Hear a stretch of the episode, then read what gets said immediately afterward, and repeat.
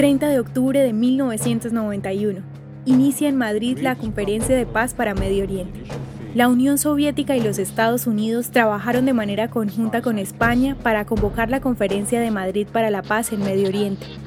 Esta mañana los negociadores árabes, palestinos e israelíes se reunieron en el Departamento de Estado. Este evento surgió principalmente como resultado de los esfuerzos diplomáticos de Estados Unidos de parte del secretario de Estado James Baker, quien veía la necesidad de recibir ayuda de los estados árabes del Golfo luego de que el iraquí Saddam Hussein amenazó su existencia.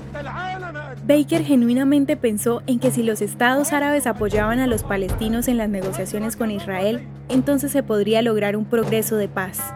Los estados árabes que limitan con Israel, los representantes de Palestina de la Ribera Occidental y Gaza y el Consejo de Cooperación del Golfo, junto con Jordania y Egipto, participaron en esta conferencia de tres días. Fue la primera vez que los negociadores, tanto israelíes como también la Organización para la Liberación de Palestina, se reunieron en un foro público.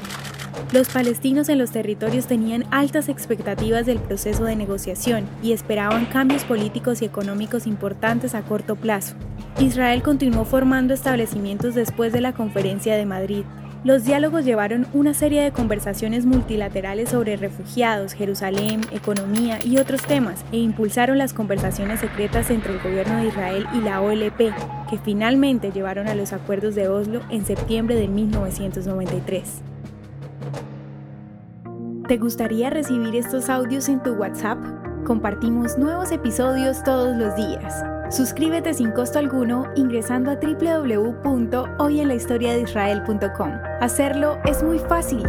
También puedes encontrarnos como arroba hoy en la historia de Israel en Instagram, Facebook, Spotify y otras plataformas digitales. Comparte este audio para que otros conozcan más acerca de Israel. Este proyecto es realizado por Philos Project. El contenido original de Hoy en la historia de Israel fue provisto por el Centro para la Educación sobre Israel.